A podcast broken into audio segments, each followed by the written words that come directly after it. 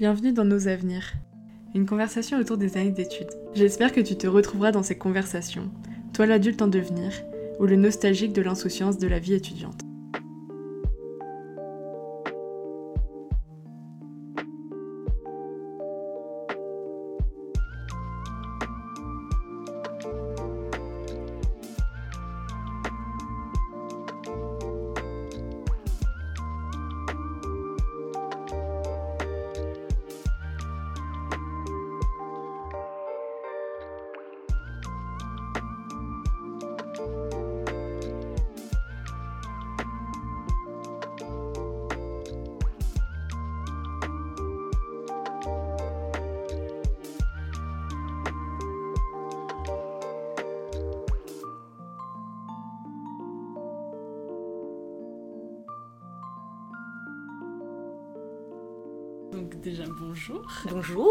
Tu peux te présenter Oui, euh, je m'appelle Célia, j'ai 25 ans. Oui, j'ai eu un doute, mais oui.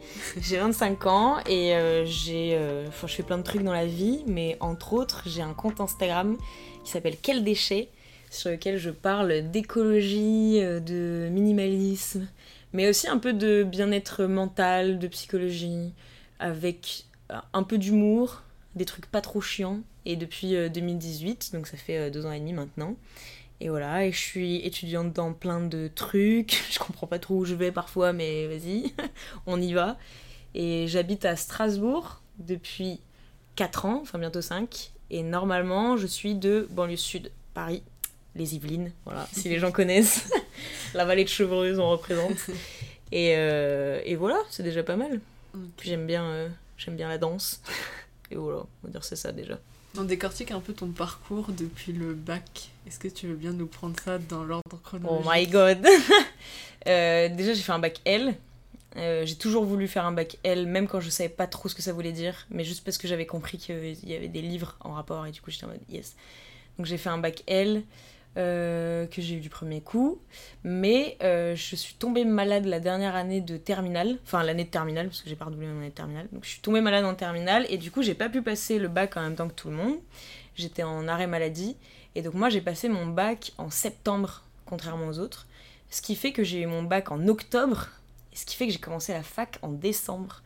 Et donc c'était un peu le bordel. Donc déjà, il y a eu énormément d'administration à faire parce qu'il fallait prouver que j'avais été acceptée en juin, mais puis refusée parce qu'on a cru que j'avais pas eu le bac, alors qu'en fait je l'avais pas passé. Enfin, c'était tout un... Enfin bref, l'administration de la fac, quoi. Et euh, après, j'ai été prise en psycho. C'était mon choix... Euh, c'était très bizarre. Mais moi, de toute façon, j'ai toujours un peu un problème avec les choix. J'ai tendance à tout faire un peu au dernier moment et de manière hyper impulsive, mais après le bac, enfin quand tu fais un bac littéraire, souvent tu as tendance à te diriger vers les langues. C'est un peu le truc vers lequel on pousse. Moi, j'ai toujours bien aimé l'anglais, etc. Je savais pas du tout quoi faire après le bac. En fait, je pense que j'avais des envies, mais pour moi, elles me paraissaient complètement irréalisables. depuis toute petite, de toute façon, euh, moi, ce que je veux, c'est écrire des trucs. J'ai toujours dit que j'écrirais des livres, des trucs, euh, faire de la radio, des choses comme ça. Et en fait, ça me semblait pas du tout euh, possible après le bac. Et je me suis dit, bon, comment on peut prolonger un peu ces années littéraires un peu chill avec mes potes et tout? Tous mes potes partaient en langue étrangère appliquée à Paris. Et donc, moi, sur APB, à l'ancienne quand c'était APB, j'ai écrit que je voulais aller en LEA anglais-arabe. Alors, pareil, pourquoi arabe? Parce que mes potes avaient choisi arabe et je me suis dit que j'allais les suivre. Et je sais pas pourquoi, j'ai eu un feeling, genre la veille que tu vois les choix se clôturent j'ai fait non, je vais mettre psycho. Et j'ai mis psycho partout, euh, enfin toutes les facs de psycho à Paris. Et j'ai été prise à Descartes, à ma grande surprise, parce que c'était quand même une école qui était hyper réputée euh, en psycho. Et donc j'ai commencé à l'arrache en décembre euh, du coup 2000. Oh my god 2014, il me semble. Et, et comme j'avais accumulé trop de retard avec le fait que justement j'avais loupé tout le premier semestre puisque je passais le bac, euh, j'ai été un peu pas trop assidue en cours jusqu'à la fin d'année 2015 bah, du coup. Donc j'étais un peu là là là, j'allais de temps en temps en cours histoire de voir un petit peu, j'ai kiffé la linguistique, je passais mes examens, j'ai quand même validé des matières, même du premier semestre alors que j'étais jamais allée, j'ai validé deux matières, bon sur neuf, donc j'ai pas eu mon semestre bien sûr, j'avais quand même réussi à valider des trucs. Et après, l'année d'après, j'ai vraiment fait, là, euh, j'ai repris à zéro, donc j'ai repassé euh, les trois quarts des matières que j'avais pas eues. Et là, j'ai eu mon année, avec des bonnes notes. En plus, j'étais contente. Et après, je suis partie à Strasbourg euh, sur un coup de tête parce que j'ai pas aimé du tout la fac à Paris. Et que je suis venue euh, en mai 2016, du coup. Je suis venue à, à Stras en week-end par hasard parce que les billets Flixbus étaient pas chers. Genre vraiment juste parce qu'on avait envie de partir un week-end, on s'était dit, vas-y, c'est pas cher, on y va. Et je suis tombée amoureuse de la ville dès que j'ai mis les pieds dedans. Et je me suis dit. De toute façon, je savais que je voulais partir de la fac à Paris parce que c'était trop cher, parce que j'ai pas du tout aimé mes années à Descartes, parce que trop usine pour moi, il y avait trop de gens, euh, des amphithéâtres avec 500 euh, personnes, enfin bref, j'ai en un an, j'ai pas réussi à me faire vraiment des bons amis, j'étais toujours tu sais t'as des connaissances à qui tu fais la bise mais bref, pas des gens que tu vois en dehors des cours. Le, le niveau de vie était beaucoup trop élevé pour moi, je mettais euh, une heure et demie à aller à la fac, une heure et demie retour, enfin tout le truc m'oppressait. Et puis moi, comme je viens de la vallée de Chevreuse, donc qui est quand même un endroit qui est très calme et très petit, même si on n'est pas très loin de Paris, c'est vraiment la campagne. Là, d'un coup, me retrouver en pleine ville, pleine capitale, j'ai genre, ah, c'est pas possible pour moi. Et, euh, et du coup, après, j'ai envoyé mon dossier à Stras. Et après, j'ai fini ma licence de psycho à Stras, en gros. Et donc, j'ai été diplômée de ma licence de psycho l'année dernière. Euh, parce que j'ai retapé ma L2 euh, en arrivant à Stras. Et après, j'ai fait une année de sociocriminaux. Ça, c'est le bordel. Je fais une année de sociocriminaux. Bah, direct après ma licence de psycho, j'ai pu avoir une passerelle. Mhm. Et euh, du coup, on m'a proposé enfin, de faire direct une L3 de sociocriminaux. Comme ça, en un an, bah, j'avais une double licence mhm. de sociocriminaux. Et comme à ce moment-là, j'étais vachement dans mon truc, j'ai toujours aimé euh, aussi les problématiques autour de la délinquance, notamment de la délinquance juvénile. Et taisez-vous, monsieur. Et du coup, euh, je me suis dit que j'allais faire une année euh, supplémentaire pour vraiment me spécialiser en criminaux parce qu'à ce moment-là, je voulais être psychocriminologue. Enfin, mhm. je voulais faire de la psychocriminologie. Et, euh, et du coup, c'était cette année-là, actuellement, que j'ai eu, du coup, pareil. Donc, je suis diplômée d'une double licence maintenant. mais je suis pas hyper épanouie là, dans cette année de sociocriminaux. Enfin, j'ai eu des hyper bonnes notes, mais j'ai vraiment l'impression que j'ai pas appris grand-chose c'était plus. Euh, enfin, en fait, l'intitulé me faisait Waouh Et après, quand je suis arrivée, j'avais Ah et, euh, et, ouais, je commençais à sentir qu'il y avait quand même un décalage un peu euh, avec les profs, avec la fac, avec les autres élèves. J'étais genre. Je suis allée en cours, j'étais hyper assidue, et puis ouais, j'ai vraiment eu des hyper bonnes notes. c'était super cool, surtout pour. parce qu'on a quasiment été en alternance toute l'année, donc j'ai travaillé dans un foyer pour enfants pendant un an, et ça, c'était trop bien. Euh, moi qui pensais que je détestais les enfants, au final je les aime bien, donc c'est cool, on en apprend tous les jours.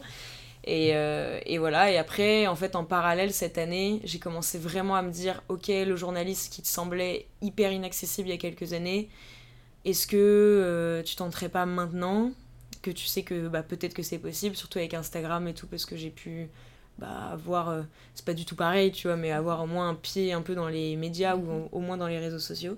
Et donc j'ai pris l'option journalisme en plus cette année. Donc j'avais des cours de journalisme toutes les semaines.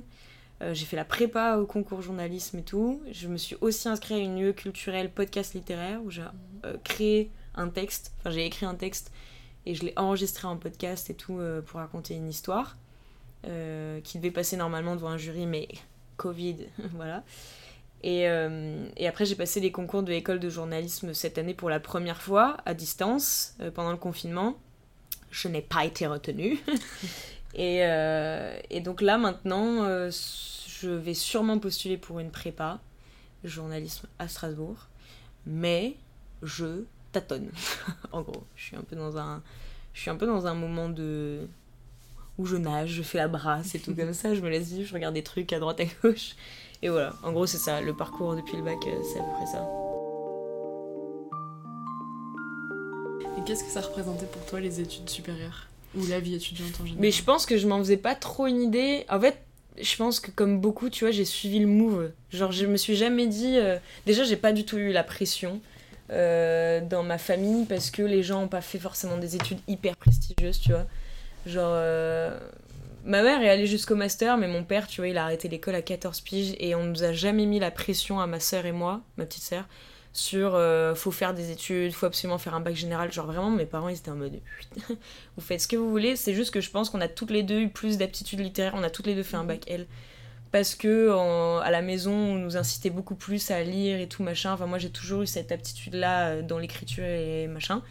Mais je me suis jamais dit il faut absolument que je fasse un bac euh, général ou faut absolument que je fasse des études supérieures. C'était juste que comme beaucoup, comme je pense que je savais pas exactement ce que je voulais faire, et que je savais que tout ce qui pouvait être un petit peu plus rapide, entre guillemets, donc on va dire les métiers plus manuels, Mhm. moi je suis une énorme daube avec tout ce que je... Dès que je touche un truc avec mes mains, ça se brise, ça explose, ça, ça ne fonctionne pas. Et donc je savais que de toute façon ce serait pas un truc, parce que moi mon père était dans le manuel, je savais très bien que je n'irais pas euh, dans ce côté-là de la famille. Et du coup, euh, comme tu sais pas ce que tu veux faire et qu'il faut gagner limite du temps de réflexion, bah, tu te dis bah je vais aller à la fac, tu vois.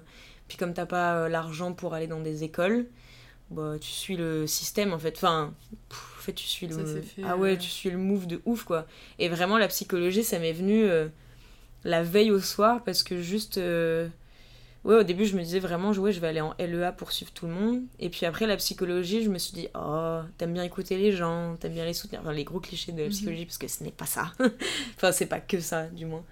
Et, euh, et donc, ouais, je me suis dit, vas-y, je vais suivre le truc et tout. Mais je me suis jamais dit que je ferais des études longues. En plus, je pense que plutôt quand j'étais petite, j'avais un peu envie de travailler vite.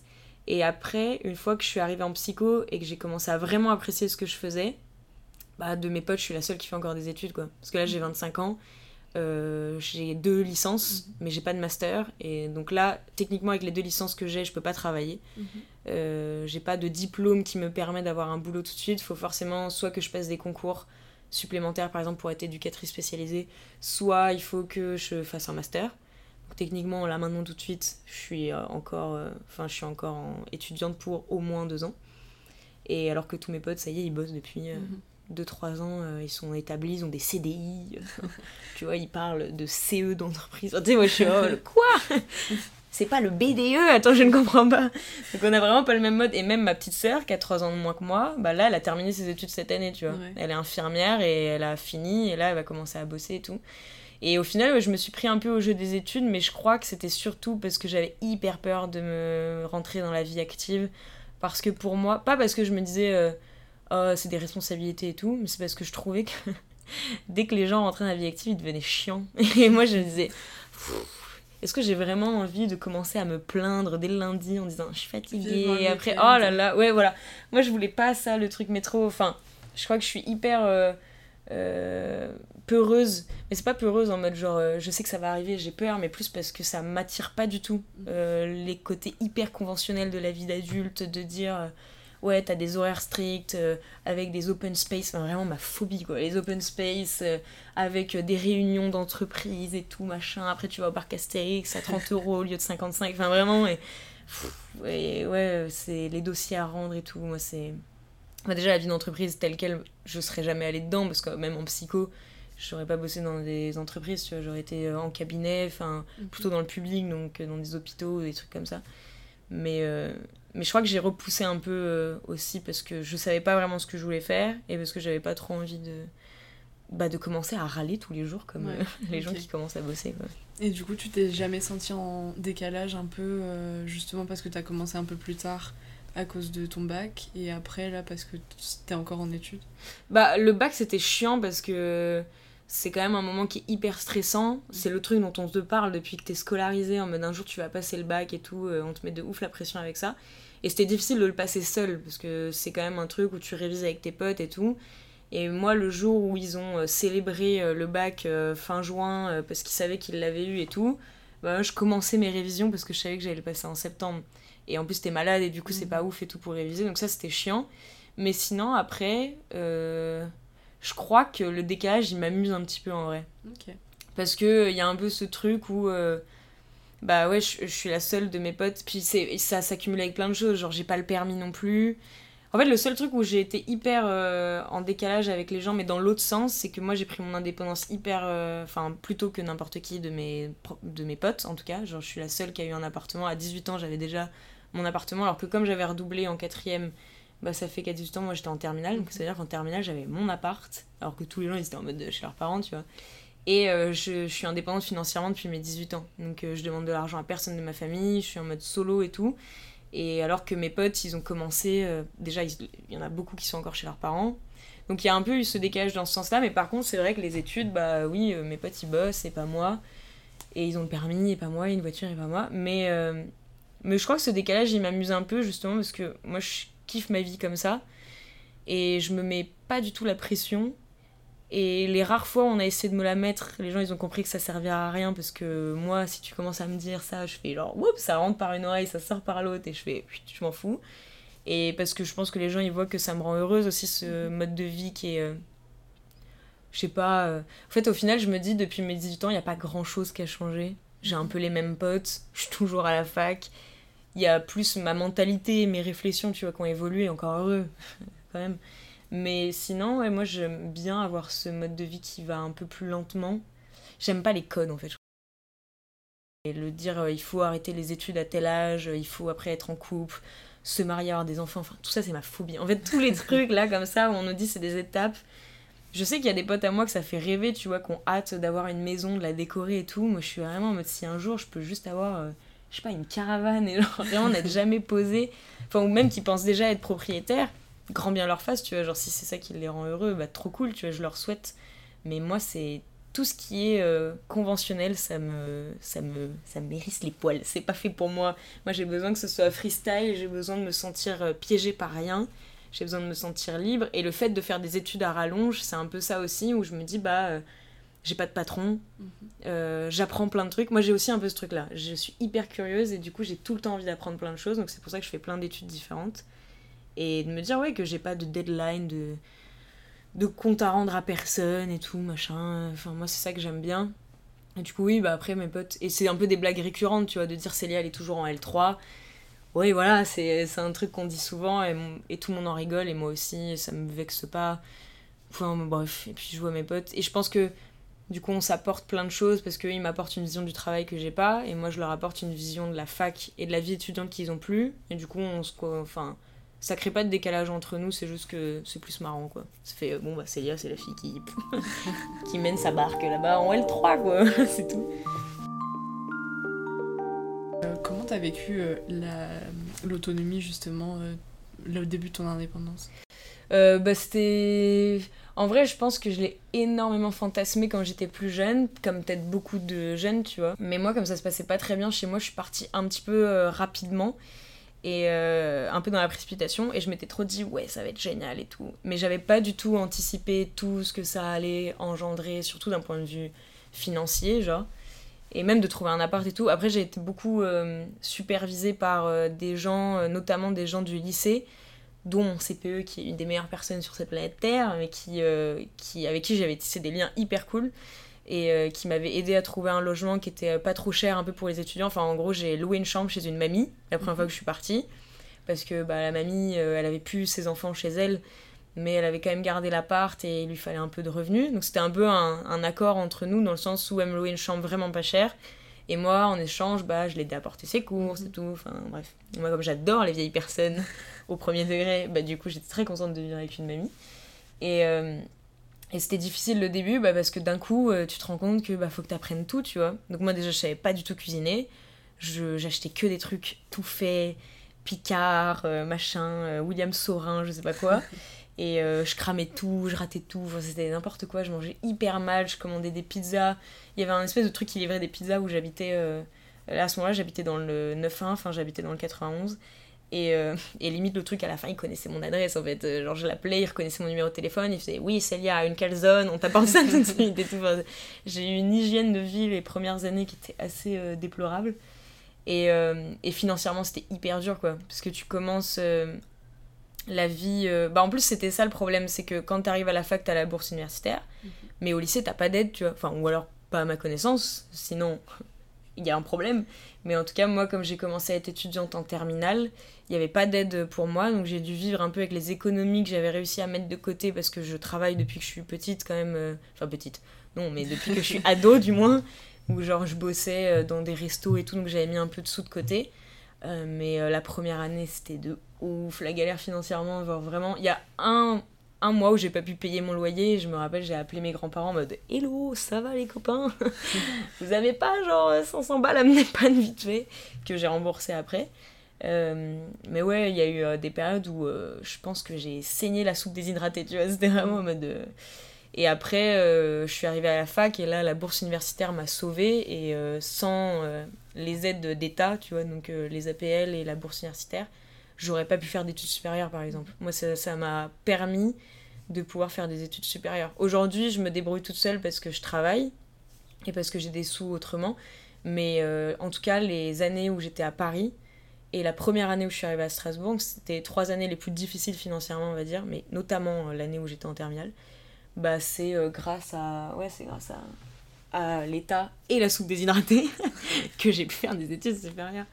Mais, mais ça, c'était le plus dur dans l'autonomie, c'est de devoir d'un coup bah, tu te rends compte qu'il y a plein de trucs à payer. Et puis tu sais, des trucs auxquels t'as pas pensé, mais genre une box. genre, tu sais, le genre de truc où t'as pas la. Ouais, voilà. De ouf, l'assurance habitation. Euh, enfin, la taxe et tout, machin. Et puis même euh, ton forfait de téléphone. Euh, et puis tes tickets de transport. Et enfin, tu vois, tous ces trucs-là une mutuelle étudiante, enfin, tu sais, des trucs qui te paraissent euh, absurdes, où tu te dis, mais quoi Qu'est-ce que c'est que tout ça Là, il y a beaucoup trop de mots dans nos phrases. et, euh, et ouais, ça, c'était difficile. Et puis même, euh, je pense que c'était ça, et faire à manger. L'argent et faire à manger, c'est le plus difficile. Après, la solitude, je l'ai pas de ouf ressenti, parce que justement, comme j'étais quelqu'un de qui avait hyper peur d'être seule, mon appart et que j'étais la première à avoir un appart, mon, ma porte elle était toujours ouverte à tout le monde. Donc tous mes potes squattaient tout le temps chez moi.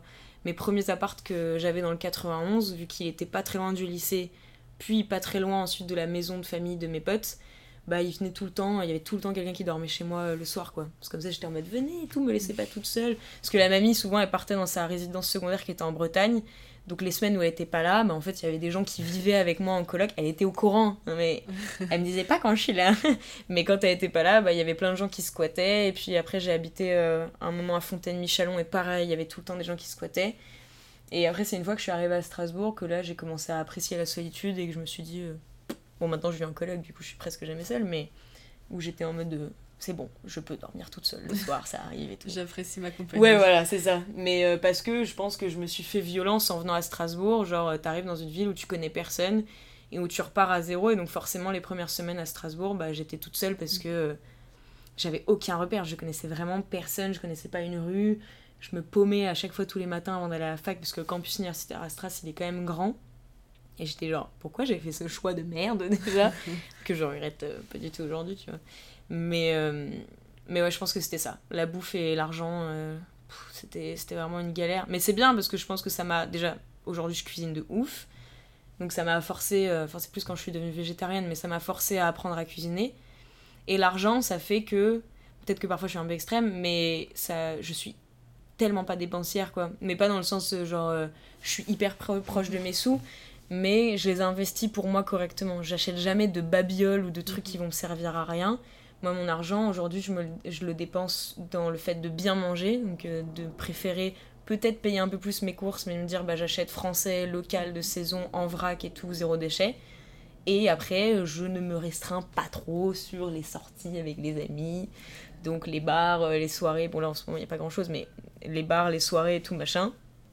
Et euh, mais par contre, tu vois, je, je dépense jamais ouais, dans des, ce que j'appelle des bêtises, tu vois. Des mhm. trucs qui servent pas à grand chose, euh, des fringues, euh, des trucs. Enfin, et je pense que le fait d'avoir manqué fait que je suis prudente avec mon argent. J'ai toujours un peu de côté et tout. Genre, ça, ça m'a marqué. Et, et je sais que j'ai du mal à lâcher des grosses sommes, même quand je sais que je les ai. Et que je sais que c'est pour la bonne cause ou pour un voyage ou quoi je vais tout le temps réfléchir quand même beaucoup en me disant est-ce que je vais pas avoir besoin de cet argent après mhm. Je crois que la soupe déshydratée, ça te marque à, mhm. à, vie, tu vois. Tu fais bon, on va faire attention quand même.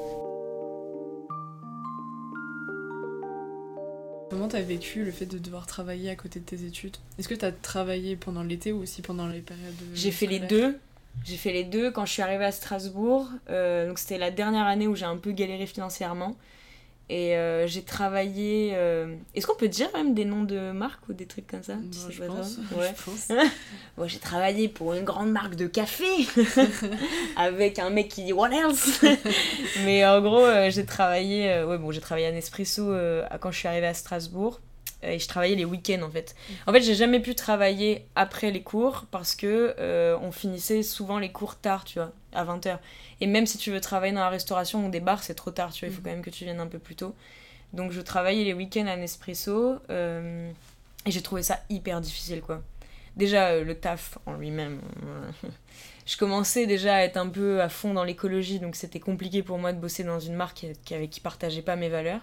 Euh, et puis, euh, bon, bah, il faut pas se mentir, je faisais quand même beaucoup la potiche. Mhm. Et, euh, et pareil, en fait, c'était un peu le début de mon écologie radicale et de mon féminisme radical. Et d'un coup, t'es face au fait de dire, ouais, mais t'as pas d'argent. Donc à un moment donné, on fait quoi? Est-ce qu'on ne mange plus, mais par contre, on est hyper en accord avec ce qu'on veut Ou est-ce qu'on fait une petite entorse, mais en même temps, bah, on met du beurre dans les épinards, tu vois? Et donc bah, pendant euh, ouais, euh, la première année à, à la fac à Stras, euh, j'ai bossé les, tous les samedis en fait je bossais à Nespresso. Et je faisais des fat journées de ouf qui pouvaient être encore plus longues quand on était en période de Noël ou des Mhm. trucs comme ça. Et j'ai trouvé ça super dur quoi parce que déjà le boulot en soi, même si techniquement c'était faire la potiche, tu restes quand même debout toute la journée donc c'était assez intense. Et parce que je trouvais que concilier les révisions, le fait de bosser et tout, plus ça, sachant qu'en plus c'est pas un boulot que t'aimes, donc tu vas vraiment à reculons, tu croises des gens vraiment pas cool parfois, euh, j'ai trouvé ça hyper difficile. Et à un moment donné, je me suis dit, ok, qu'est-ce que je préfère? Et euh, je me laissais à ce moment-là l'été de livre total, tu vois, genre je partais en vacances euh, presque tout l'été. Et après cette année-là, je me suis dit, ok, est-ce que je préférerais pas ne pas bosser de l'année, mais par contre bosser, parce que la fac, ça commence, enfin tu vois, ça termine fin mai, Mhm. Et après, on reprend euh, genre mi-septembre. Et je me disais, ça me laisse quand même une grosse, euh, tu vois, une grosse période de libre. Est-ce que je bosserai pas comme une ouf pendant cette période? Et même pendant les vacances, tu vois, de Noël, euh, février, la Toussaint et tout. Pour mettre de l'argent de côté et après me verser un salaire tous les mois Mhm. avec l'argent accumulé. Et en fait, c'est ce que je fais depuis. euh, du coup, j'ai commencé à travailler en 2017 à la maison de retraite. Donc, je bosse dans une maison de retraite en région parisienne, pas très loin de chez ma famille. Et donc, euh, je bosse euh, bah, H24. En fait, je me prends à chaque fois une semaine de vacances, c'est tout. Où je pars avec ma grosse bande de potes. Euh, Généralement, on part euh, bah, dans des endroits hyper paumés en France et tout. Mais par contre, je travaille 6 jours sur 7. Parfois un peu plus, parfois voilà. parfois on dépasse un petit peu le, la légalité. Mais je travaille comme une ouf et, et après j'arrive à me dégager une bonne somme, tu vois, que... Et après je me fais un petit versement tous les Mhm. mois qui est complété par la bourse universitaire et les APL. Et, euh, et même par exemple à Strasbourg, on a des jours fériés qu'il n'y a pas dans le reste de la France, tu vois, Mhm. parce qu'on a un peu le système allemand pour certains trucs. Et donc dès que j'avais un week-end de 4 jours, enfin dès que j'ai, je sais pas pourquoi je parle au bosser, c'est toujours pareil, mais dès que j'ai 4 jours par exemple de suite, j'envoie tout de suite un message à mon patron à la maison de retraite en disant est-ce qu'il y a moyen de travailler ce week-end? Il me dit oui, je prends un billet de train, je fais les retours, je taffe, je reviens, enfin et, et du coup je fais ça tout le temps. Alors maintenant que je me projette beaucoup à Strasbourg, je me dis qu'il faudrait que je trouve un boulot dans la maison de retraite de Strasbourg, sachant que comme c'est une chaîne de maisons de retraite, c'est possible en fait que je trouve euh, dans le même établissement mais ici. Mais je suis un peu attachée aux vieux dont je m'occupe et tout, euh, et j'ai un peu du mal à les lâcher, mais bon, je me referai des, des vieux ici, ça, avec eux, des liens cool, tu vois, mais euh, j'ai un peu du mal à lâcher euh, celui-là. Mais en gros, voilà, donc euh, je préfère largement ce système de me dire que bah, peut-être que je pars moins en vacances, euh, mais je me mets moins de pression pendant l'année, quoi. Et surtout, euh, psycho, c'est quand même, malgré tout ce qu'on peut en dire, c'est des études qui sont hyper intenses et qui sont vraiment difficiles, enfin en tout cas à Strasbourg. À Paris, j'ai moins de souvenirs que c'était intense, mais peut-être parce que j'étais un peu à côté de mes baskets à ce moment-là. Mais à Paris, à Strasbourg, je me suis vraiment investie et, et ça demande une charge de travail vraiment forte, quoi. Et je trouvais que avoir les week-ends pris par les études en plus, c'était impossible. Alors qu'au moins, quand je bossais à la maison de retraite, j'avais rien d'autre à penser que d'être à la maison de retraite parce que là, t'étais en vacances scolaires et puis c'est terminé. Et au final, euh, comme euh, la plupart de mes potes commençaient à travailler, bah, ils avaient plus euh, trois mois de vacances non plus. Ils étaient obligés de poser. euh, quelle angoisse Ils étaient obligés de poser leurs jours. Donc en fait, au final, on posait nos jours en même temps. Et j'avais l'impression d'être pour une fois un peu dans le même système qu'eux, c'est-à-dire bah, j'ai qu'une semaine de vacances comme vous. Et, euh, et ça me permettait de faire de l'argent. euh. Puis en même temps, comme ça, je, ça, ça me faisait passer tout l'été en région parisienne. Donc je pouvais voir bah, tous mes proches que je vois plus forcément euh, aussi souvent depuis que je suis à Strasbourg. Donc ouais, c'est un rythme qui me convient bien, quoi, de faire ça. Donc Là, cette année, ça a été un peu bousculé, tu vois, normal. Mhm. Mais euh, c'est quelque chose que je pense que je ferai... Enfin, dès l'année prochaine, je vais remettre ça en place, mais à Strasbourg, Pas à Paris. T'as pas eu peur en te mettant dans la psycho, euh, enfin avec tout ce qu'on entend, euh, c'est bouché, euh, tout le monde fait psycho. Mais moi, en fait, je me projette tellement à plus 10 minutes et pas plus dans la vie que je me disais, en fait, on a beau me dire que c'est bouché, je pense tellement pas. à- Enfin, franchement, je pense que maximum, moi, je me projette un mois, tu vois. Mais depuis toujours, depuis toute petite, je profite tellement de ce qui se passe maintenant En fait, je, je suis tellement consciente que. Enfin, consciente. Et euh, ça fonctionne pour moi, tu vois, de me dire que les choses peuvent tellement changer du jour au lendemain. Mais pas forcément. euh, pas obligé qu'il t'arrive un accident ou un drame ou un truc comme ça, tu vois. Mais ça, par exemple. Mais même au-delà de ça, je me rends compte que là, par exemple, en deux ans, j'ai tellement changé, tu vois, de mood et tout, que, euh, que je suis là, genre, bah, ça se trouve, en fait, dans deux ans, j'aurai plus du tout les mêmes envies. Et donc, euh, ça sert à rien de me dire euh, où est-ce qu'il va y avoir du travail dans la psycho, parce que ça se trouve, dans deux ans, j'aurais même plus envie de faire psycho. En fait, je fais vraiment les choses que j'aime sur l'instant, Mhm. parce qu'elles m'inspirent, parce que ça. J'ai l'impression que ça m'apporte quelque chose, tu vois, mais je le fais pas forcément dans une dynamique de euh, qu'est-ce que ça va m'apporter par la suite. En fait, je me dis qu'est-ce que ça m'apporte maintenant? Je sais pas, mais j'ai l'impression que je suis souvent un alien quand je dis des trucs comme ça, parce que. Enfin, j'ai l'impression qu'il y a beaucoup de gens qui sont d'accord, mais dans les faits, au final, ils le font pas, tu vois. Tout le Mhm. monde se projette un peu, genre, quel métier je vais faire, et nanana. Et moi, je me dis, alors après, c'est peut-être ultra utopique, et ça se trouve, dans 5 ans, vous allez me retrouver en mode genre par terre, en train de dire, ah, qu'est-ce que j'ai fait de ma vie, tu vois. Mais je me dis, ouais, en fait, on projette tellement, tu vois, 5 ans, 10 ans, 15 ans, en mode le métier, le mec avec qui je vais être, les prénoms que je vais donner à mes enfants, où est-ce que je vais habiter. Et je suis là, genre en mode, mais repense à toi il y a 5 ans. Est-ce que, tu. serais ouais, est-ce que tu ouais. là, est-ce que t'avais prévu, tu vois? Et pas forcément c'est moins ou moins bien, tu vois, c'est juste que c'est hyper différent. Genre moi je me rends compte que euh, il y a même pas six mois, j'avais pas du tout les mêmes envies que maintenant, donc je me Mhm. dis ça sert à quoi de tu vois de cadrer tout ton chemin de vie? Alors qu'en fait au final euh, déjà ça t'empêche de voir plein d'autres opportunités. Et vraiment, après, t'es genre euh, keblo comme ça et tu fais. ah, ah. Et à un moment donné, en plus, t'as tellement tracé ton chemin que même s'il te convient plus, bah t'es là, euh, bon, bah je vais continuer, alors qu'en fait, ça te va pas. Et du coup, la psycho, j'y suis vraiment rentrée comme ça. Je me disais, qu'est-ce que j'aime faire actuellement à 18 ans? Et à 18 ans, j'aimais bien parler, écouter, conseiller, soutenir. Et je me suis dit, vas-y, je vais aller là-dedans. Et on m'avait dit que c'était un truc de glandeur. On m'avait dit que c'était bouché à mort, que euh, je trouverais jamais du taf. Et j'étais en mode, peut-être. Mais moi, ça me parle. Et j'ai vraiment de ouf kiffé faire la licence de psycho. J'ai trouvé que c'était une expérience de fou. Et, et je pense que même suivre de temps en temps des cours de psycho ou suivre même un cours de psycho dans sa life, ça pourrait changer euh, genre le monde, tu vois, d'avoir un peu plus. euh, Justement, euh, qu'est-ce que t'as retenu Qu'est-ce qui t'a le plus marqué euh, si tu devais retenir une chose de tes licences, de tes deux licences Un enseignement ou quelque chose qui t'a vraiment marqué? En psycho, euh, déjà on peut commencer par la sociocriminaux. Je crois qu'en soi en cours j'ai malheureusement pas appris grand chose. Si ce n'est peut-être euh, des trucs un peu en négociation lors de conflits, de communication non violente, mais je l'avais déjà vu avant donc j'ai pas appris grand chose. Par contre, euh, avec le stage que j'ai fait en foyer, j'ai été confrontée à des enfants qui avaient plein de problématiques différentes, tu vois. Mhm. Mais c'était quand même dans un quartier difficile. En fait, la problématique était quand même dans un quartier difficile.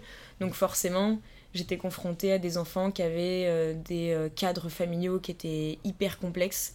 Et surtout qui réunissaient plein d'aspects différents dans le sens où genre t'as la culture, t'as le milieu de vie, t'as le niveau d'éducation des parents, des enfants, etc. Et ça fait que euh, ça t'oblige à bosser beaucoup ta tolérance dans le sens où euh, bah, toi tu vois ça avec ton prisme, c'est-à-dire de- avec l'éducation que tu as reçue, avec euh, la religion ou pas justement que tu as connue, avec l'école, comment tu l'as connue, etc. Et ça te force à euh, voir d'autres réalités que la tienne et du coup à modeler un petit peu ton propos pour qu'il soit le plus adapté possible aux gens en face de toi. Et ça pour moi, enfin tu vois, l'adaptabilité, c'est hyper important même dans ta vie de tous les jours parce que si tu vois les choses qu'à travers ton propre regard, ton simple regard, tu vois, ça fait euh, qu'il y a énormément d'incohérences et de quiproquos et tout avec les gens parce que tu vas imposer ta vision des choses en mode genre euh, non c'est comme ça qu'il faut faire alors qu'en fait tu dis ah mais je comprends qu'il ait pas fait comme ça parce que pour lui ça voulait dire ça ou parce qu'il a connu ça avant ou parce que lui ça c'est sa réalité sa vérité et tout. Et en fait je m'en suis rendu compte parce qu'au début j'étais vraiment outrée que les enfants jettent des trucs par terre tu vois. Dans le sens où euh, quand j'allais les chercher à l'école et ben parfois ils finissaient euh, leur pomme-pote et hop ils la balançaient au sol tu vois. Et moi ça m'horrifiait de ouf parce que j'étais en mode mais et ça me provoquait de la colère tu vois bien sûr que je n'exprimais pas sur les enfants comme ça parce que je suis pas ouf tu vois mais j'avais quand même ce truc où euh, tu vois je comprenais pas en fait comment ça pouvait être possible et en fait je me suis dit bah moi j'ai été éduquée dans un milieu où euh, bah, c'était euh, inacceptable tu vois mais parce que j'ai grandi dans des conditions où euh, bah, qui étaient tellement plus paisibles en fait et on avait le temps de se préoccuper de la pollution, on avait l'énergie mentale de s'en préoccuper, etc. Comme quand on parle par exemple de végétarisme et tout. Et ces enfants, non, tu vois. Et c'est ni bien ni pas bien, c'est juste différent, tu vois. Donc moi, j'ai animé du coup des ateliers un petit peu avec eux sur, euh, pour les sensibiliser à ça, mais sans euh, mépris et sans, tu vois, sans véhémence, en mode, bah, genre, on a juste des réalités différentes et il faut que euh, on fasse un pas chacun mhm. l'un envers l'autre, que moi je sois pas agressive avec eux et que j'accepte aussi leur façon de faire et leur réalité, qu'ils acceptent la mienne pour que ni eux ni moi soient brusqués, tu vois. Et je pense que c'est quelque chose à faire même avec des très jeunes, alors qu'on a l'impression que justement ils comprennent rien parce qu'ils ont 6 ans, ou euh, qu'ils ont juste envie de courir et de pas t'écouter et de faire l'inverse. Alors que justement, quand... enfin, c'est un truc que j'ai remarqué aussi avec les enfants que j'ai trouvé hyper intéressant, c'est que si tu leur parles vraiment comme à des adultes, que tu leur poses des questions, que tu les sollicites, tu vois, que tu es vraiment dans une démarche dynamique et active où ils sont pas juste passifs en train de faire oui, non, peut-être, tu vois, mhm. et que vraiment tu leur. t'essayes de les stimuler hyper bien avec eux. Donc ça, je pense que c'est ce que j'ai appris, mais c'était pas vraiment en cours, c'était plus avec le stage. Et en psychologie, je pense que le truc le plus intéressant, et j'en ai parlé un peu sur Instagram, c'était la responsabilité émotionnelle. C'est de se dire que... Euh, enfin, plein de trucs. En vrai, en psychologie, euh, je, pourrais faire une liste de 40 points, tu vois, parce que c'est vraiment euh, hyper intense. Et je pense qu'on est beaucoup... Enfin, qu'il y a beaucoup de gens qui commencent la psycho avec énormément de préjugés. Et en fait, tu te rends compte que c'est hyper intense et que c'est beaucoup plus grand en fait que ce qu'on te dit. Et surtout, je pense que malheureusement, il y en a beaucoup aussi qui commencent en pensant que ça va régler leurs soucis. Mhm. Alors que, genre, pas du tout. c'est vraiment pas fait pour ça, tu vois. Enfin, il faut plutôt voir un thérapeute que faire des études de psycho. Mais ouais, la responsabilité émotionnelle dans le sens où, euh, où que les gens ne sont pas euh, responsables des émotions que toi tu ressens, tu vois et que euh, enfin ça semble hyper logique dit comme ça mais qu'on a souvent ce réflexe au quotidien de dire bah c'est un tel qui m'a énervé mhm. c'est une telle qui m'a rendu jalouse tu vois et de et de dire qu'en fait c'est par leur comportement par leurs mots leurs actions et tout machin que toi t'as ressenti des émotions. Donc souvent c'est plutôt pour des trucs négatifs tu vois. Parce que tu t'en veux pas trop à quelqu'un qui t'a mis en joie tu vois. Mais même ça en fait au final ça veut dire que la joie elle émane aussi de toi et pas des autres.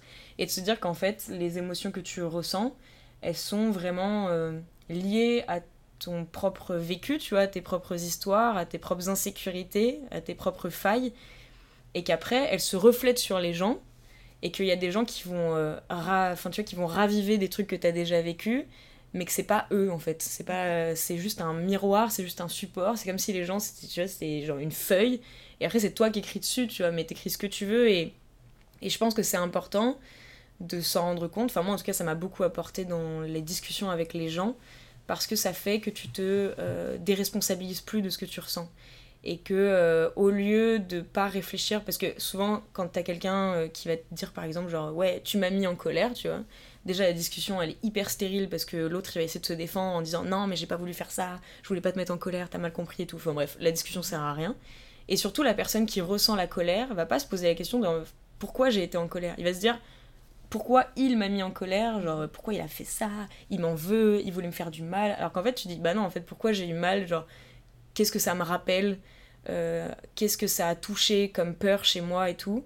Et ça, c'est un travail qui est hyper bénéfique, non seulement pour soi, déjà pour comprendre d'où viennent nos émotions, mais aussi pour que euh, la relation avec qui que ce soit, tu vois, familiale, amoureuse, amicale, professionnelle, tout ce que tu veux, soit plus euh, honnête, qu'il y ait plus de communication et voilà. Et c'est ce que j'avais dit sur euh, Insta, c'était de parler en jeu et pas en tu, tu vois. Mhm. Donc de dire j'ai eu mal parce que j'ai eu l'impression que tu m'abandonnais. Donc tout de suite l'autre personne en face va se dire OK, elle m'attaque pas et en fait elle me fait part de son ressenti. Mhm.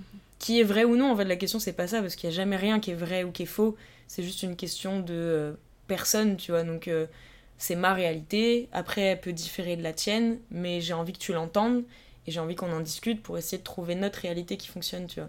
Et ça, ça m'a de ouf aidé parce qu'avant, quand j'étais plus jeune, bon après c'est normal, tu vois, je pense que c'était l'âge, mais genre ado, j'avais tendance à en vouloir à la terre entière pour tout parce que pour moi, ils avaient tous voulu me faire du mal et tout, nan, alors qu'en fait, au final, tu dis, bah non, c'est juste que eux, ils avaient une autre vérité à ce moment-là et un autre regard que moi je pouvais pas avoir parce que genre, je ne suis pas dans leur tête, mhm. techniquement parlant. Et euh, ouais, ça, je pense que c'est un truc hyper important pour, euh, pour tout le monde, quoi. Mais la psycho en général.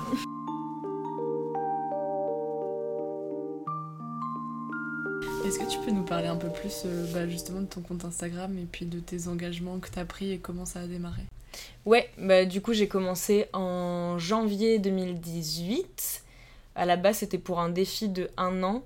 En gros, ça fait depuis 2015 qu'avec une de mes meilleures potes, qui s'appelle Valentine, Big Up Valentine, euh, avec qui on s'emmerdait un petit peu euh, et on avait un peu la flemme de prendre des bonnes résolutions comme euh, bah, tous nos potes et puis comme tout le monde en fait finalement. Et parce qu'on les tenait jamais, donc ça nous déprimait. Et on s'était dit, vu qu'on savait pas trop quoi faire de notre vie à côté des cours, on s'était dit viens, on se lance des défis de un an pour travailler une mauvaise habitude qu'on avait. Mais à ce moment-là, il n'y avait pas du tout la dimension écologique qui rentrait. En fait, j'étais au tout début de mes réflexions ça commençait à germer un petit peu, mais c'était hyper timide et c'était vraiment pas abouti. Mais on s'était dit, ouais, euh, est-ce qu'on pourrait pas faire des trucs plus pour euh, notre porte-monnaie, tu vois C'était c'était plus euh, économique. Et donc on a commencé par faire un an sans fast-food, parce qu'à l'époque on y allait tout le temps. bah, en allant en soirée, en rentrant de soirée, enfin, on avait 20 ans, tu vois, donc c'était un peu le truc logique, quoi. Surtout à l'époque où on parlait beaucoup moins d'écologie. maintenant, je pense que les gens de 20 ans ont un autre rapport à ça, tu vois j'ai l'impression que c'était il y a 1000 ans et que je suis archi vieille, mais genre c'était il y a 5 ans, c'était en 2015, mais en 2015 on se posait moins la question vis-à-vis de ça. Et, euh, et, donc on a commencé comme ça, mais c'était juste entre nous quoi. Ça avait pas de nom, c'était pas médiatisé, il y avait rien du tout. C'était juste entre nous. Euh, on l'avait dit un peu à nos potes qui nous avaient dit qu'on n'y arriverait pas, du coup on avait encore plus envie d'y arriver, machin. Et après on a continué en 2016, j'ai fait un an sans acheter de vêtements, qui était moi ma plus grosse bête noire, euh, le shopping, parce que j'achetais tous les week-ends, dans des gros trucs de fast fashion tout le temps et tout. Euh, donc j'ai fait un an sans shopping, mais rien, même pas de seconde main et tout. De toute façon, j'avais tellement. J'aurais pu habiller un régiment, ça servait à rien, j'avais pas besoin d'acheter. Et puis à la fin de cette année-là, euh, bah, j'ai pratiquement vendu les trois quarts de ma garde-robe et je suis jamais retournée dans un truc de fast fashion depuis 2016. Et euh, pareil, du coup, pour quand j'ai fait un an sans fast-food, je suis devenue végétarienne. Enfin, à chaque fois, ça déclenchait des trucs et je me disais, ah, c'est pas mal en fait ce truc de un an. J'ai l'impression qu'à chaque fois, ça, ça dégageait des problématiques en moi et ça me faisait grandir, ça me faisait réfléchir et tout. En 2017, c'était l'année où je suis arrivée à Strasbourg. Du coup, j'ai décidé de faire un an où je ramassais les déchets par terre. Mhm. Sans me douter une seule seconde que ce serait impossible. Et, euh, et du coup, j'ai été euh, bah, submergée par euh, la charge de travail que ça représentait. Et, et, donc en 2018, je me suis dit, ok, bah, comme j'ai pas réussi à ramasser tous les déchets, normal, je me suis dit, vas-y, je vais faire un an où euh, je réduis mes déchets. Et pour ça, je me suis dit, après de longues discussions avec ma petite sœur, parce que j'étais en PLS, j'avais trop peur, je me suis dit, vas-y, je crois que je vais créer un compte Instagram qui va me servir un peu de journal de bord dans ma progression. Comme ça, ça permettra d'inspirer mes potes et ma petite sœur. À la base, c'était ça en fait le délire. C'était genre, je pensais même pas forcément le mettre en public. Je me disais, je vais faire un compte Insta. Euh, comme ça, déjà, ça m'évite d'en parler tout le temps en soirée. Parce que, mhm. comme les gens commençaient à voir que je changeais mon mode de vie, déjà, j'avais vu avec le végétarisme qu'après, on m'en parlait à toutes les soirées parce que j'étais la première dans mon entourage à le faire. Et donc, à chaque fois, on me posait des questions de qu'est-ce que tu manges. Et après, à te piquer un peu en mode est-ce que la carotte, elle a pas mal et nana. Enfin. Et je me suis dit, au moins, avec Instagram, les informations, elles seront dessus. Les gens qui sont intéressés, ils y vont. Les gens qui sont pas intéressés, ils n'y vont pas. Et moi, on me saoule pas avec ça dans la vraie vie. En gros, c'était ça. Et puis, euh, du coup, je partageais, mais au début, c'était très. C'était mhm. genre, euh, j'ai acheté une gourde, euh, j'ai acheté des cotons réutilisables. Enfin, je montrais plus comment je remplaçais certains objets du quotidien par une version zéro déchet. mais ça parlait pas trop de vraiment de quelque chose de plus philosophique, de plus psychologique, de plus développement, tu vois. même si j'aime pas trop ce terme de développement personnel, mais bref, c'est un peu l'idée. Et après, bah, il y a des gens que je connais pas qui sont arrivés sur mon compte. Et puis, euh, j'ai, ça a pris aussi une tournure où, euh, où je parlais beaucoup plus justement de, de tout ce que ça pouvait engendrer mentalement, de tout, enfin, des peurs, euh, du fait de sortir du système un petit peu justement, de comment communiquer avec son entourage quand il n'est pas d'accord, de, d'aller à son rythme. Je parle beaucoup de bienveillance et de ne pas culpabiliser et tout. Et donc aujourd'hui, ça fait deux ans et demi et, euh, et ça prend aussi une tournure un peu plus. Euh, j'aime bien parler aussi de bien-être mental, parce que pour moi, c'est un peu lié au final. Enfin, le fait d'être euh, bien dans son écologie, c'est souvent que tu vas bien dans ta vie en règle générale, et du coup, pour moi, tout est lié. Les relations aux autres aussi. C'est un peu les thématiques qui me parlent beaucoup, quoi. L'amitié, l'indépendance, le fait de sortir du système, le féminisme, l'écologie, c'est que des trucs qui, pour moi, tu vois, c'est comme une espèce de gros bol avec une soupe dedans, tu vois, et genre je mélange tout. Euh, voilà, et moi je suis genre en mode là là là, et après je donne un peu à manger aux gens, et les gens me donnent à manger de ouf aussi parce que euh, j'apprends rien, enfin, c'est pas que j'apprends rien, mais c'est pas une démarche de j'apprends quelque chose à des gens. parce que j'aime pas trop avoir ce rôle-là. C'est plus je discute avec des gens. Donc c'est sûr que forcément c'est biaisé parce que c'est enfin je poste et les gens réagissent, mais il y a quand même un échange entre nous qui est pour moi hyper important. Et il y a plein de gens sur Insta qui m'ont appris euh, beaucoup de choses alors qu'ils n'ont pas un compte Instagram pour à la base, mais parce qu'ils m'ont envoyé des messages et tout. Et du coup j'ai l'impression que j'évolue avec, par, pour Instagram. Enfin il y a vraiment, euh, enfin pour moi, enfin j'ai à cœur en fait de créer un, un espace qui est hyper euh, décomplexé qui est drôle, tu vois. J'espère, je pense, j'essaye. qui, est, qui est pas du tout prise de tête, tu vois, avec des gens qui me ressemblent, mais aussi des gens qui me ressemblent pas, c'est aussi ça qui est intéressant. Et où on s'apporte tous des réflexions. Alors parfois on n'est pas d'accord, parfois euh, euh, le ton fonctionne pas, parfois machin, mais c'est un truc où on communique beaucoup tous et tout ensemble et, et voilà. Mais ça reste principalement zéro déchet écologie, mais je l'étends un peu plus à. Euh, du bien-être. Enfin, j'ai beaucoup parlé d'angoisse et d'anxiété parce que c'est des sujets qui me parlent pas mal et, euh, et qui pour moi peuvent être totalement reliés avec l'écologie parce que Dieu sait que c'est un thème qui peut te mettre euh, en mm. angoisse de ouf, tu vois. Et, euh, et, du coup, en gros, c'est ça le compte Instagram maintenant. C'est un peu, ça représente un peu ma, ma vie au quotidien, quoi. Mm-hmm. Avec un peu de filtre quand même de temps en temps, parce que je, je montre pas tout, tu vois, mais c'est quand même un, ouais, c'est un peu un méli-mélo de tous mes combats au quotidien qui sont, si on peut vraiment vulgairement les résumer, euh, ce serait l'écologie, le féminisme et euh, la santé mentale. C'est mhm. vraiment les trois trucs qui me parlent le plus. Mais après, la, lutte aussi euh, antiraciste, de toute façon, tous les trucs qui sont les plus importants maintenant, tu vois. Qui étaient les mhm. plus importants avant, mais qui sont les plus médiatisés aujourd'hui et qui sont médiatisés à juste titre, quoi. En gros, c'est ça l'idée. Là, on a vu un peu ton rapport que tu avais avec les autres, avec les personnes extérieures et ton rapport avec euh, tes amis et quelle est la place de l'amitié euh C'est toute ma life. non, vraiment, les potes, c'est vraiment toute ma vie. C'est. Euh, j'ai toujours été. Non, pas toujours, c'est un gros mytho. non, justement, j'ai pas toujours eu beaucoup de potes parce que j'étais hyper timide quand j'étais plus jeune et que, comme beaucoup de gens, je suis pas du tout une exception euh, de ouf, quoi, mais j'ai eu énormément d'harcèlement quand j'étais plus petite, jusqu'en cinquième à peu près. Après, ça, il y avait de temps en temps des gens qui me saoulaient encore un peu après, mais en cinquième, ça s'est arrêté, mais ça a été sixième, la pire année et tout, c'était vraiment euh, affreux, j'étais vraiment toute seule. Et, euh, et après, j'ai commencé à me faire des potes, et c'est surtout qu'en fait, j'ai une bande de potes de mon village euh, où la plupart je les ai rencontrés quand j'avais genre 6 ans et c'est toujours mes potes aujourd'hui et c'est toujours mes meilleurs potes euh, qui, là, qui sont venus à Strasbourg pour mon anniversaire il y a pas longtemps.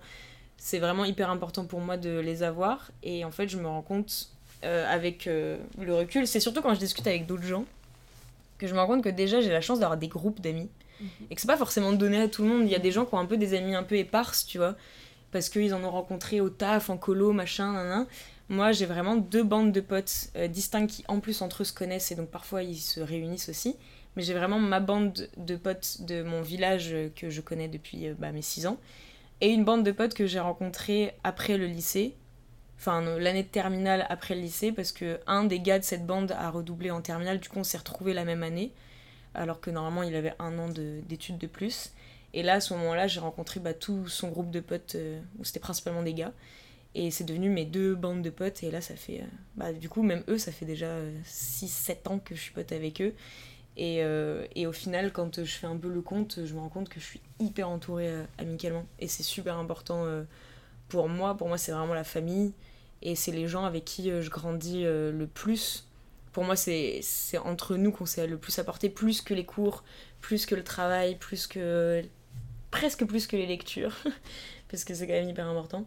Mais, euh, mais on, on, se complète déjà beaucoup. On est quand même assez différents, donc ça c'est cool parce que euh, j'avais un peu cette peur qu'à un moment donné on s'enferme un peu trop dans notre bulle, tu vois, et du coup on commence à plus trop se remettre en question sur nos convictions euh, politiques, éthiques et tout machin. Et on a quand même des gens qui ont bah, des convictions religieuses, politiques et même de mode de vie, tu vois, assez diverses. Et ça c'est cool parce que comme ça on s'enferme pas trop.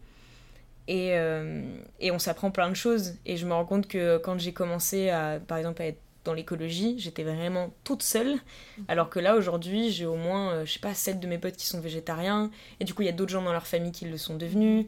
Et enfin, en fait, ça a fait un peu un effet. Euh, ouais, ça fait un effet domino de ouf. Où, et moi, j'apprends plein, plein de choses avec eux. Et, Et je me rends compte, en fait, c'est surtout quand j'en parle sur Instagram, parce qu'il y a beaucoup de gens qui me font putain, t'es vachement Mhm. entouré, ou même euh, t'en parles souvent, Ouais. et euh, même quand euh, tu parles d'eux, on a l'impression que vous parlez beaucoup, et en fait, c'est vraiment. Je sais pas, je trouve qu'on a vraiment réussi à trouver un équilibre dans tous mes bandes, parce que j'ai aussi une bande de potes à Stras, enfin, je suis. Ouais, vraiment, j'ai de la chance, je suis hyper entourée. Je pense que des vrais bons amis, je dois en avoir genre 25, tu vois. Alors que d'habitude, tu dis genre j'en ai 5. Cinq, ouais. Ouais, voilà. Et moi, je pense vraiment des très très bons potes. Si je compte ceux de Strasbourg, ceux du 91 et ceux du 78, bah, je pense que ouais, je dois en avoir au moins 20, quoi. Et vraiment, euh, c'est pas des connaissances, pas des potes, c'est vraiment des amis, quoi. Et euh, des gens avec qui je peux vraiment parler de tout. euh, je sais que je peux les appeler, que je peux compter sur eux. Qui... Et des gens qui m'élèvent, quoi.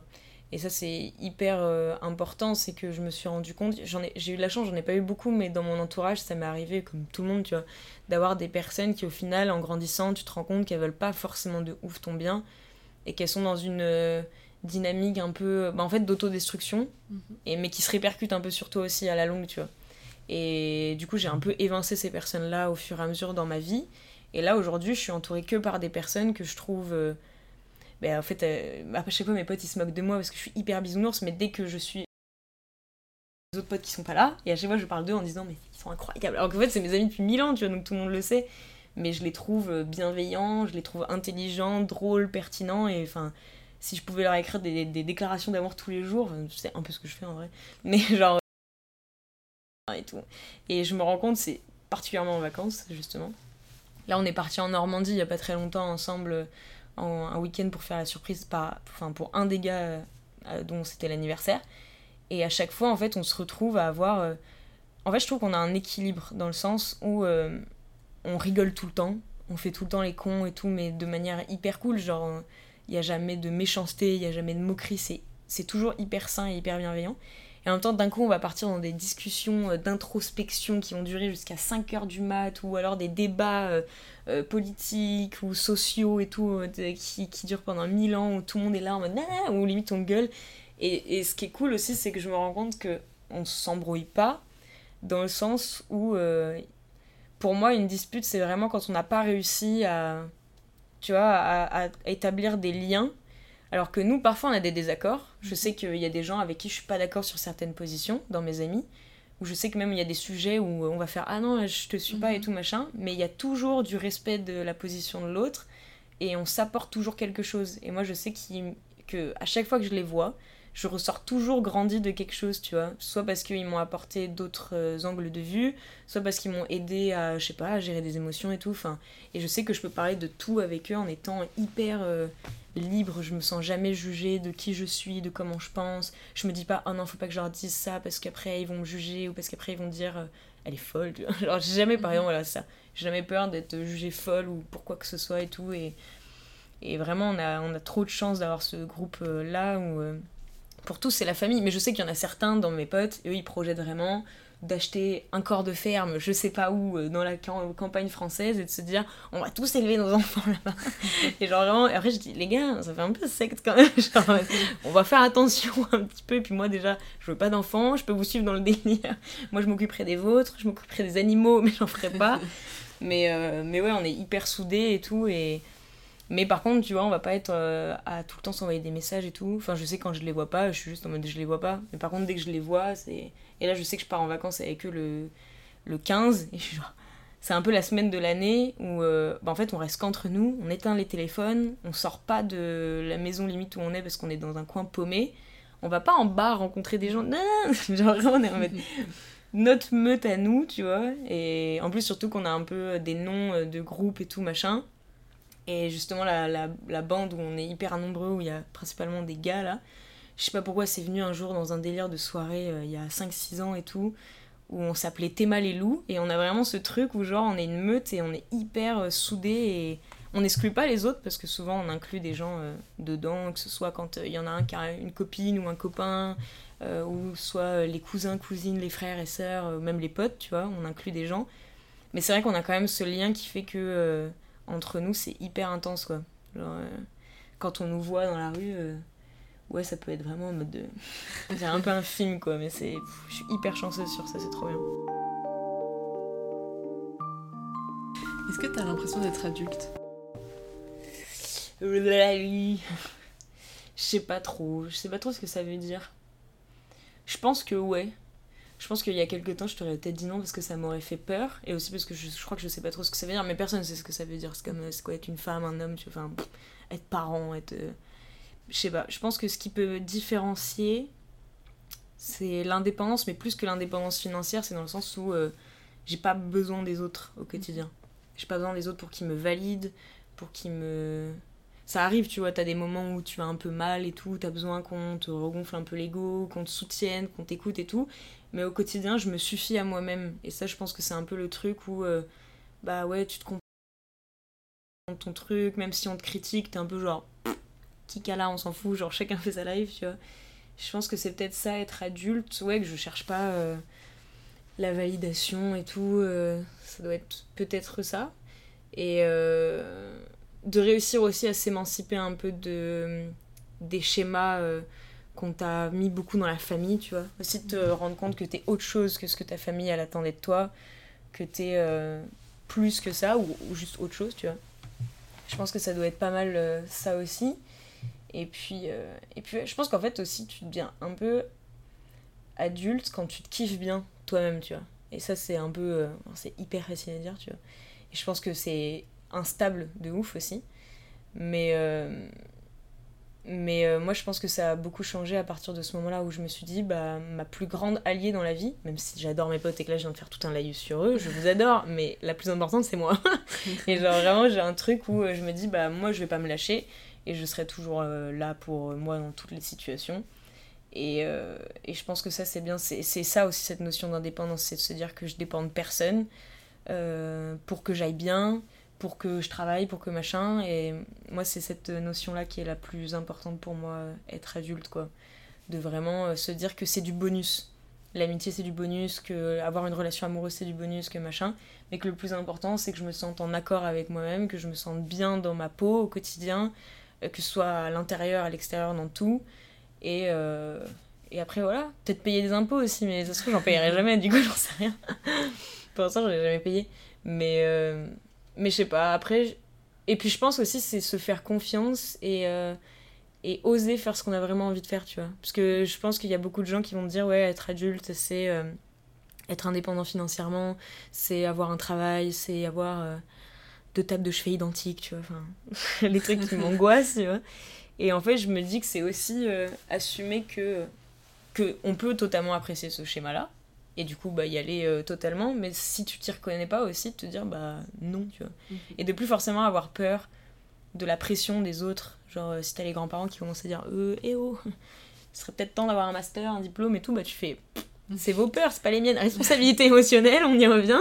c'est vous qui avez peur et c'est pas moi qui vous fais peur, tu vois. C'est. Voilà. Et. Et je pense que ça doit être ça. Mais après, c'est assez abstrait, mais je me pose plus trop la question. Je pense qu'à partir du moment où t'es saine, moi je dirais que c'est plutôt ça, t'es saine avec toi, t'es saine avec les autres, là t'es adulte. Mais après, c'est vraiment mon expérience, c'est parce que je me dis, j'ai l'impression que moi la scission s'est faite entre ado et adulte à partir du moment où j'étais plus en colère. Genre, ni contre moi, ni contre les autres, et que je me disais, je vais essayer, je vais essayer, la bienveillance pour moi et pour les autres, et que c'est vraiment euh, devenu un travail au quotidien parce que c'est vraiment beaucoup plus compliqué d'être gentil que d'être méchant et avec soi et avec les autres et à partir du moment où j'ai commencé à sentir qu'en fait j'étais en paix avec moi avec tout tu vois pas tout le temps il y a des jours où euh, déjà j'ai mes règles. Il y a des jours où je suis en SPM et là je suis pas gentille. Enfin c'est pas que je suis pas gentille mais c'est que je peux être un peu plus irritable. Et il y a des jours où il y a des gens qui m'énervent et que voilà c'est comme ça je ressens quand même de la colère mais elle est vraiment pas prédominante dans ma vie. Et elle arrive par soupçon parce qu'elle est importante, mais elle ne régit pas mon fonctionnement. Et je me rends compte qu'en fait, il y a quand même beaucoup de gens qui, au final, sans même s'en rendre compte vraiment, mais qui sont beaucoup euh, animés par euh, justement l'envie, la jalousie, euh, la colère, la comparaison, la tristesse, tu vois, la nostalgie. Et c'est des trucs qui sont importants. Il faut les ressentir. Tout ça, il faut le ressentir. De toute façon, toutes les émotions, il n'y en a aucune qui à bannir. Si elles existent, c'est que, genre même techniquement, scientifiquement parlant, c'est qu'elles ont une fonction. Donc c'est important de pas les refouler et tout. Mais pour moi, à partir du moment où t'es paisible et que t'es en mode genre, tu vois, je sais ce que je parler avec les gens pour que ça se passe bien, je respecte mes émotions, mes envies, mes besoins, mais aussi ceux des autres, et que t'arrives à trouver un équilibre. Ouais, voilà, pour moi. Être adulte, c'est être équilibré. Pas dans le sens être sérieux, pas dans le sens euh, se dire euh, faut plus jamais faire des folies, faut plus être impulsif, mais être équilibré dans le sens où tu sais que ça va pour toi, pour les autres, pour le reste et tout. Pour moi, c'est ça. Et donc, ça peut arriver à n'importe quel âge. Mhm. Comme ça peut ne jamais arriver aussi, tu vois. Tu peux être adulte à. Il y en a qui vont être adultes à 40 piges et d'autres à 8 ans. Enfin, ça dépend un peu de ton. Je pense des événements qui ont fait partie de ta vie aussi, tu vois. Il y a des gens qui galèrent de ouf, il y en a pour qui ça va être instinctif. euh, Enfin, ouais.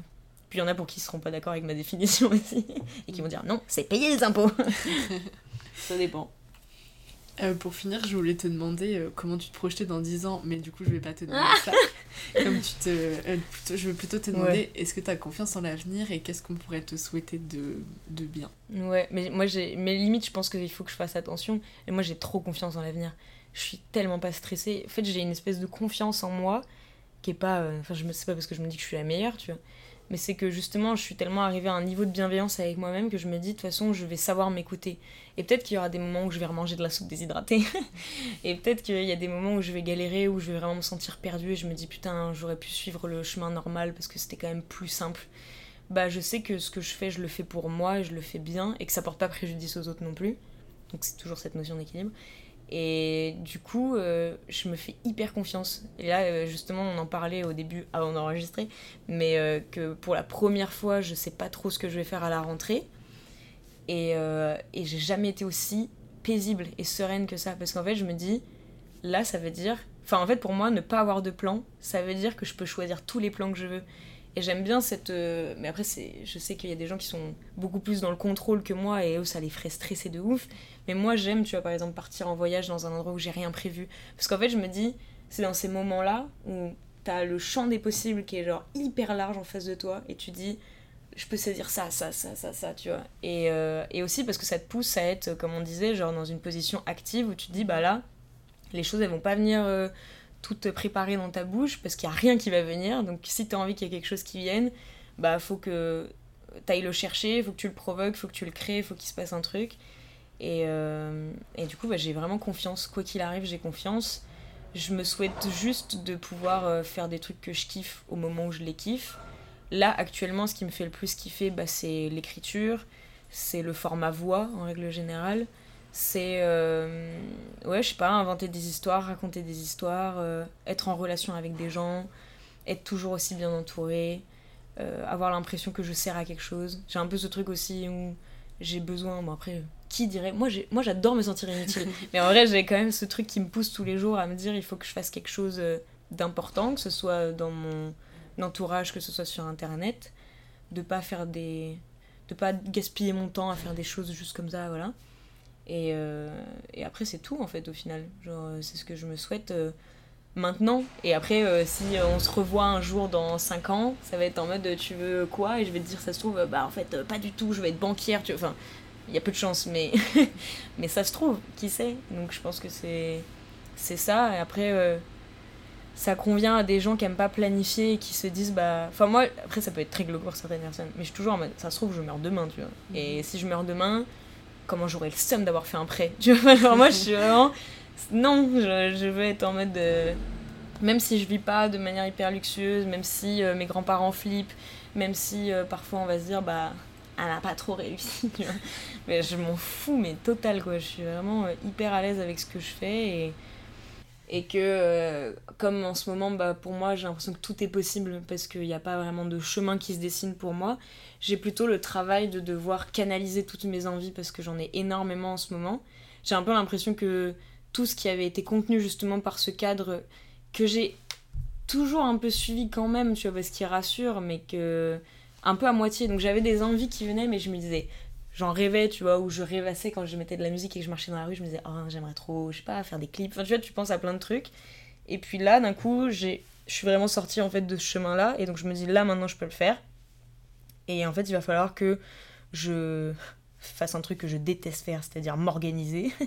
Donc euh, devoir euh, choisir des projets sur lesquels euh, mettre mon énergie dans un premier temps, voir comment c'est réalisable, comment le réaliser, et me dire que peut-être que j'ai plein d'envies hyper euh, variées, mais qu'il va falloir quand même que je les hiérarchise, euh, qu'ensuite je fasse des choses pour que ça puisse euh, prendre vie, tu vois.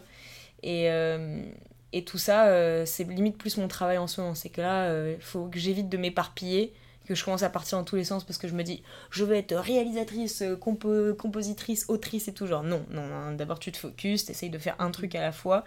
Et là, c'est plus le travail que je fais en ce moment. Mais, euh, mais en gros, voilà, c'est ça qu'il faut se souhaiter. Mais je le souhaite d'ailleurs à, tout le monde en fait. Pas forcément d'être aussi freestyle parce que je pense que ça convient pas. Il y a des gens pour qui euh, ce serait une immense source de stress et je le comprends. Et d'ailleurs, j'ai des gens avec qui je parle et qui, rien quand, quand, je leur raconte ma manière de vivre au quotidien, ou même par exemple quand je voyage et que je dis bah, je loupe un train, mais tu sais, moi je suis. s'en fout. Eux, ils sont stressés rien qu'à l'idée de m'entendre parler, donc je comprends que ça soit pas une solution. Mais euh, je parle plus aux gens qui, euh, eux, sont plus comme moi, stressés justement par tout ce qui est euh, être à l'heure, être organisé, planifié, machin. Hein. Les emplois du temps, les projets de vie sur 10 ans où tu t'engages dans un mariage ou justement dans une, le fait de devenir propriétaire, tu vois, des trucs comme ça, qui sont pas non plus obligés de faire ça. Et que certes, on va sûrement les regarder parfois avec un œil de travers parce que c'est beaucoup mieux vu d'être dans la première catégorie que dans la deuxième. Enfin, à un moment donné, euh, les autres, ils sont bien sympas, tu vois, mais chacun fait sa life, et puis à un moment donné... Euh, enfin, si tu essayes de leur faire plaisir, même si c'est tes parents et qui te mettent la pression de ouf, ou les grands-parents, parce que c'est quand même souvent eux, euh, même les potes parfois, bah, tu leur feras plaisir, mais au final, tu vas péter un câble au bout de je sais pas combien de temps parce que ça te correspond pas et voilà. Et puis ils seront pas heureux, tes parents et tes grands-parents ou tes amis, de te voir en train de faire. De faire non, c'est bon, j'arrête tout et je pars faire de la peinture, je sais pas où, tu vois. Enfin, c'est autant s'écouter direct dès le début et de faire bah écoutez les gars, ça vous convient pas. Mais ça tombe bien parce que c'est pas votre vie et que c'est la mienne, du coup, tout le monde est content toutes les choses sont bien gardées à leur place et tout. Et puis donc euh, je pense que c'est ça que je me souhaite et que je fais déjà depuis un moment. Donc euh, voilà. Je trouve dans 5 mois, je suis vraiment euh, à l'autre bout du monde en train de faire un truc qui a rien à voir, mais ça veut dire qu'à ce moment-là, c'est ce que je voulais faire.